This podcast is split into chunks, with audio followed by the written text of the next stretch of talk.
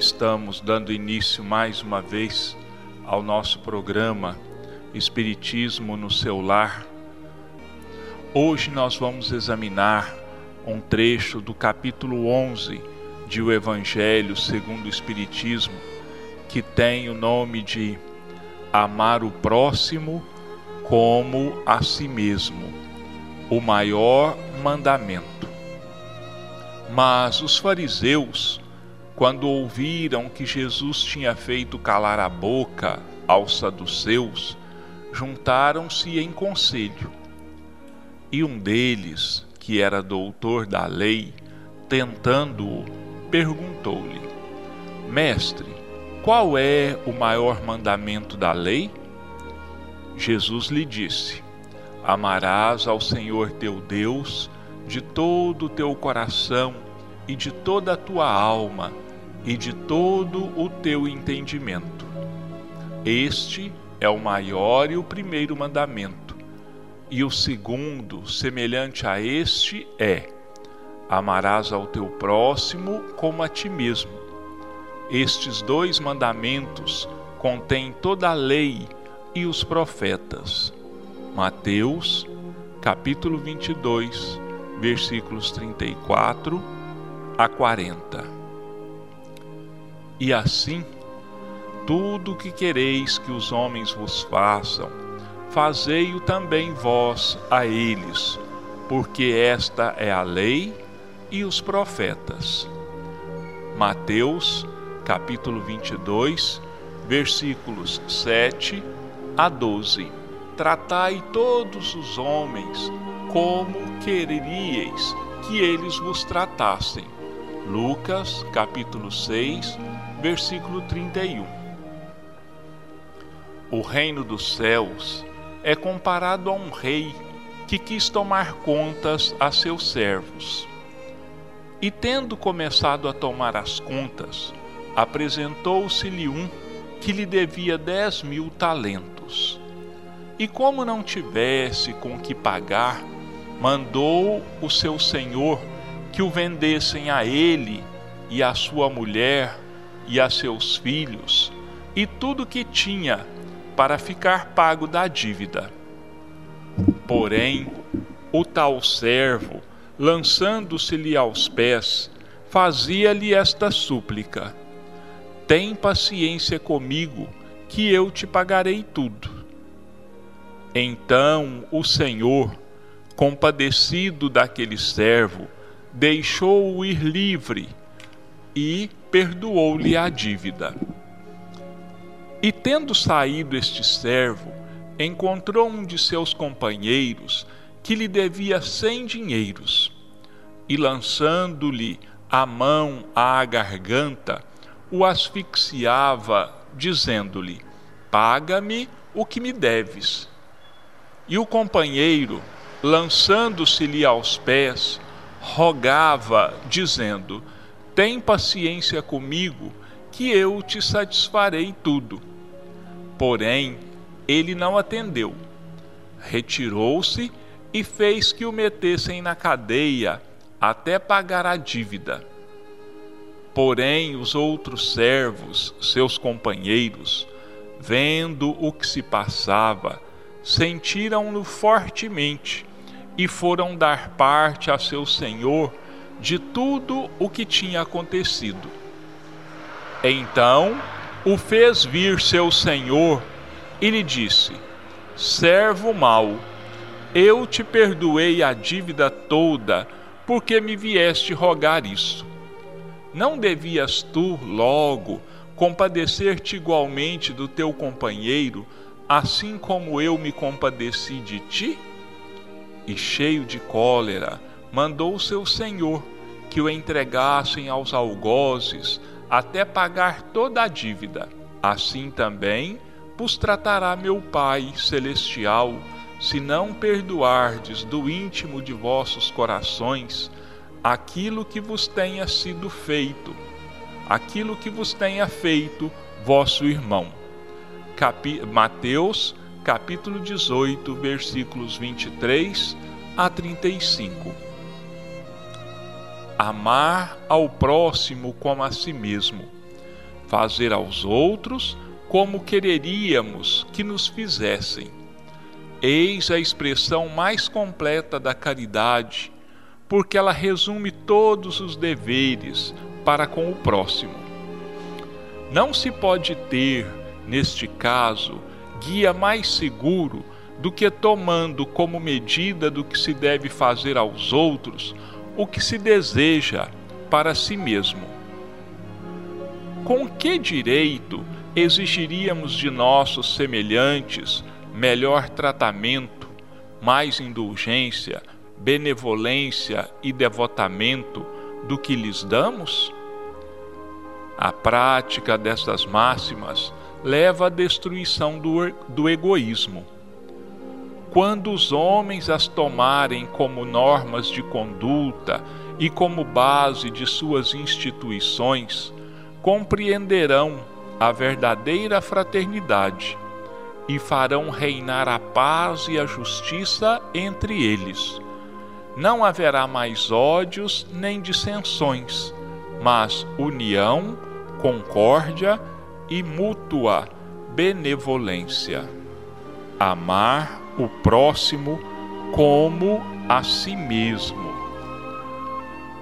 Mais uma vez, nós notamos, nós percebemos nos ensinamentos de Jesus que ele deixava bem claro para todos nós os três pilares da sua doutrina: perdão das ofensas,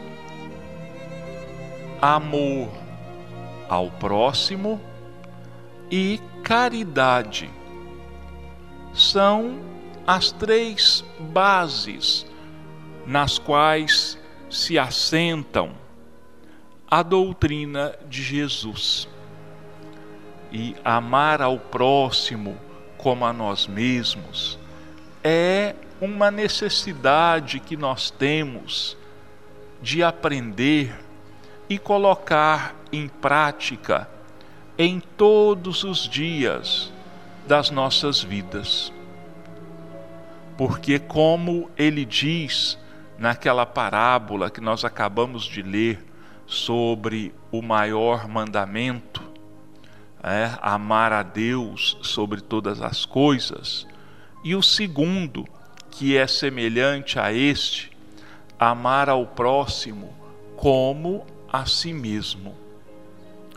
Olha, o João Evangelista disse numa de suas dos seus escritos, da sua, não me lembro em qual parte do Novo Testamento que está inserido essa palavra ou se é mesmo no Evangelho segundo o Espiritismo, eu não estou me lembrando, ele dizia assim: como vocês podem dizer que amam a Deus, que vocês não veem, que está distante, se vocês não amam ao seu próximo, que está junto de você, vive com você, e você não o ama? E ele completa: não se pode amar a Deus sem amar as criaturas e não se ama as criaturas sem se amar a Deus. Então, uma coisa está totalmente dependendo da outra. Olha, perdoar aquilo que os outros nos fizeram. Se nós pedimos sempre perdão, principalmente a Deus, das nossas faltas, dos nossos erros, se nós queremos, esperamos ser perdoados, como é que nós não perdoamos ao que os outros nos fazem? É uma coisa básica, é uma coisa muito fácil de nós entendermos. Nós não podemos querer para nós aquilo que nós não queremos para o outro. Nós temos que fazer ao outro exatamente aquilo que nós gostaríamos que o outro nos fizesse.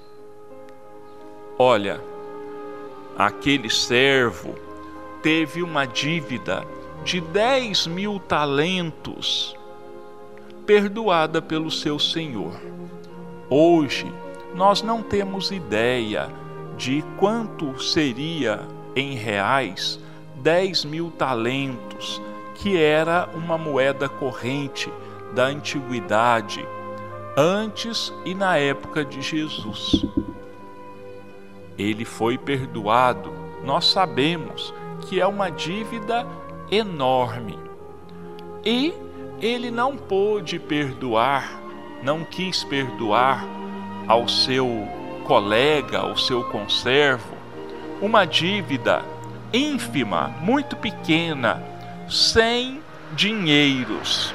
Ele mandou que o seu colega de trabalho, seu conservo, fosse encerrado na prisão até que ele resolvesse ou tivesse condições de pagar a sua dívida.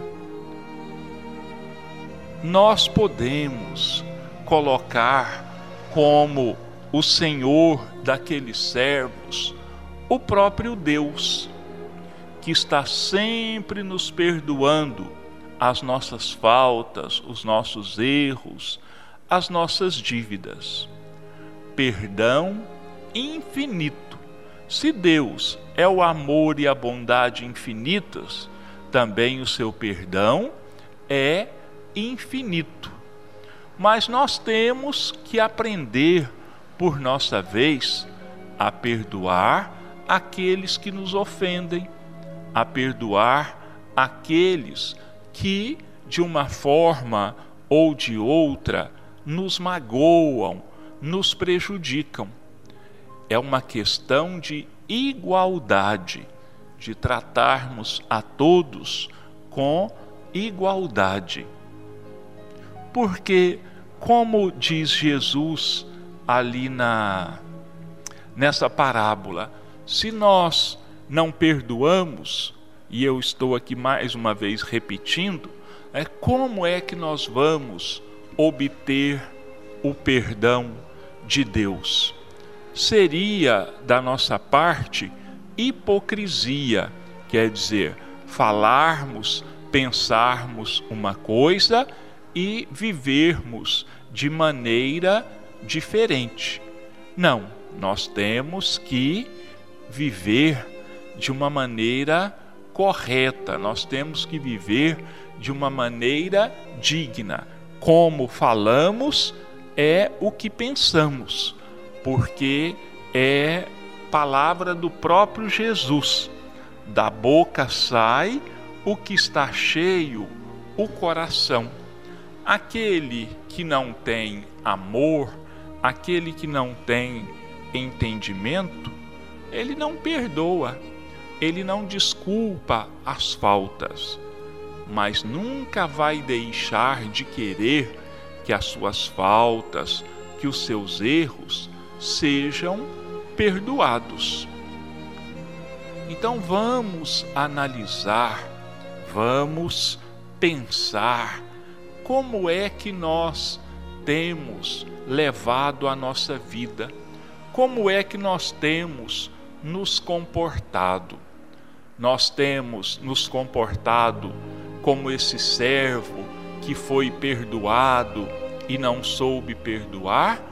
Ou nós estamos agindo conforme Deus e Jesus esperam de nós que nós tenhamos a mente e o coração limpos, que nós possamos aprender a viver o amor, o perdão e a caridade, como nos é pedido por Jesus nos seus ensinamentos.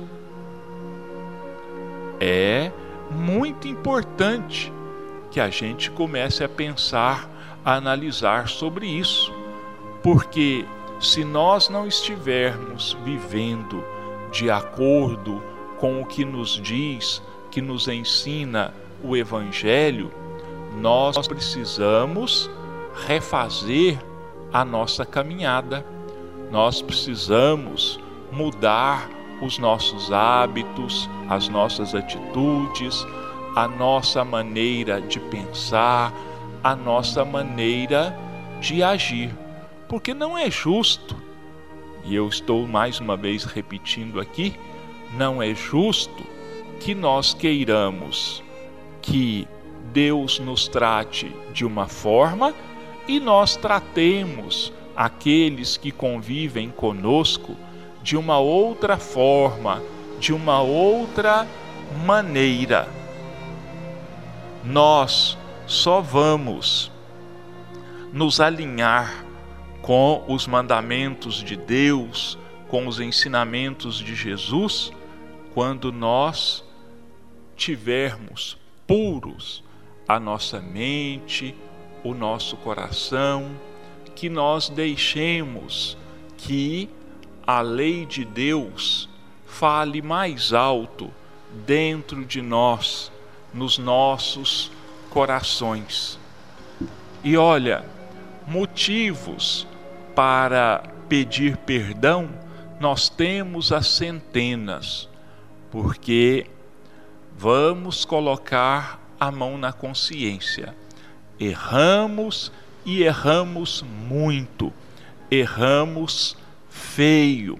Quando nós percebemos, nós já deixamos que caíssemos em tentação, que fizéssemos errado, que falássemos errado, de maneira imprópria, deixando a nossa ignorância falar mais alto, deixando o nosso orgulho e a nossa vaidade falarem mais alto.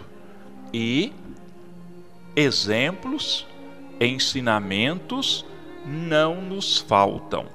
Basta que nós busquemos ler os ensinamentos, as palavras de Jesus, para que nós sejamos levados a pensar de maneira diferente, a agirmos de forma condigna nos, alia, nos alinharmos né, àquilo que a misericórdia e a justiça divinas esperam de nós. Nós vamos dar início à segunda parte, momentos com André Luiz, estudando, comentando é, os ensinamentos que estão inseridos no livro de André Luiz, pela psicografia de Chico Xavier, Sinal Verde.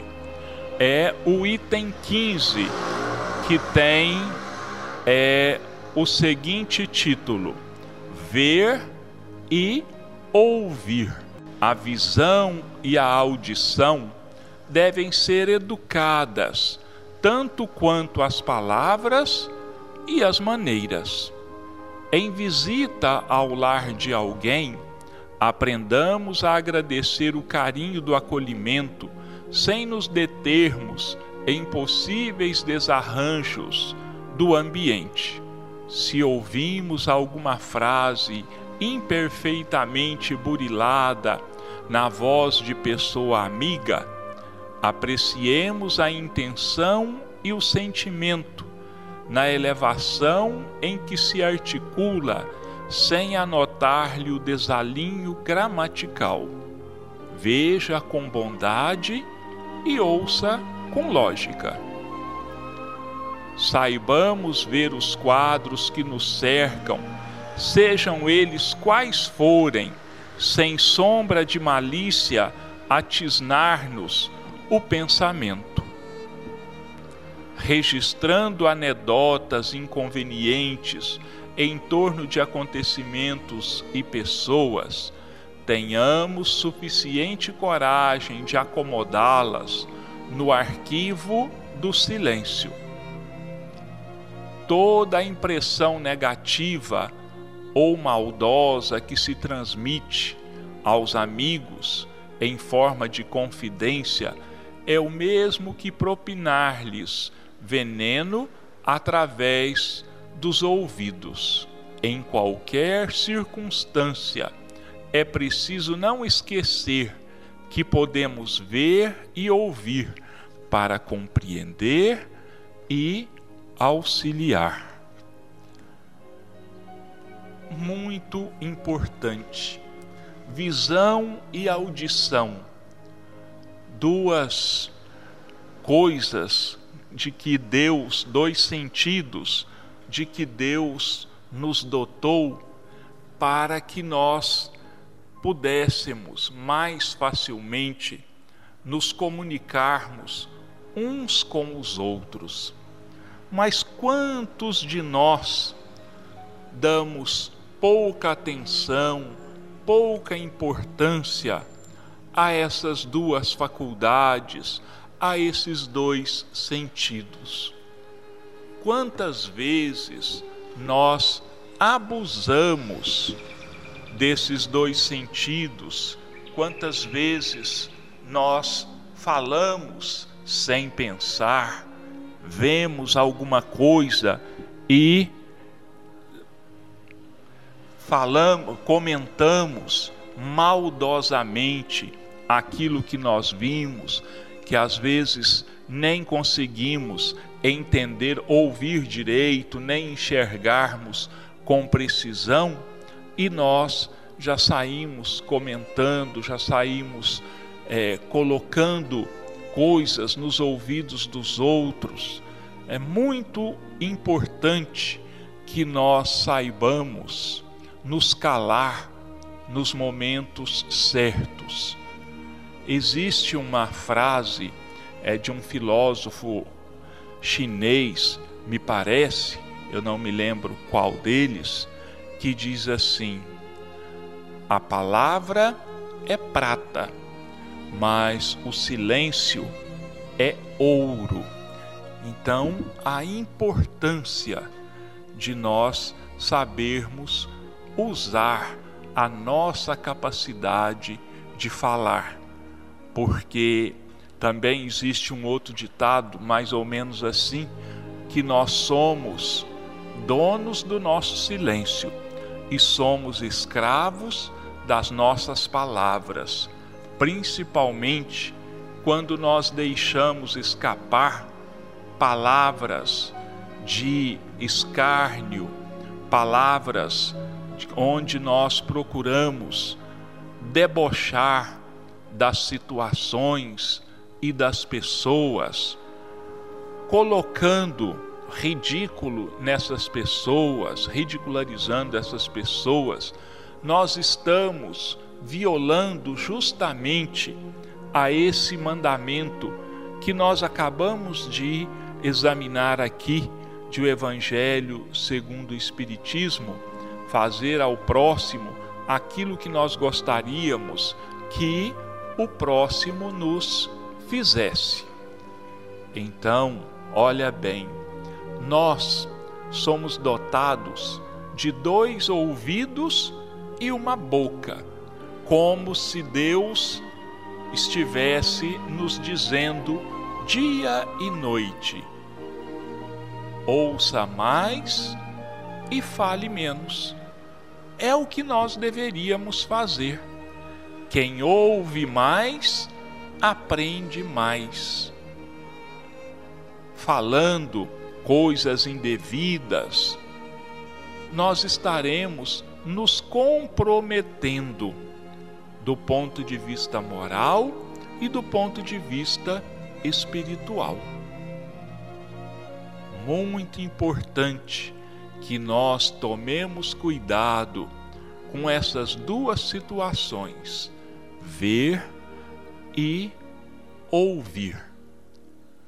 Vamos buscar nos patrulhar, vamos buscar a vigilância. Nós estamos sempre pedindo é, no Pai Nosso: não nos deixeis cair em tentações, mas então essas palavras, não nos deixeis cair em tentações, são só da boca para fora, porque nós nos esquecemos da vigilância e caímos sempre em tentação? Todas as vezes que nós fazemos o Pai Nosso, nós pedimos isso.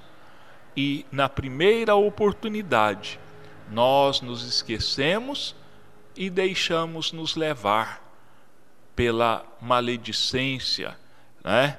colocando a nossa língua a serviço do mal, às vezes da mentira, às vezes do deboche, denegrindo a imagem das pessoas.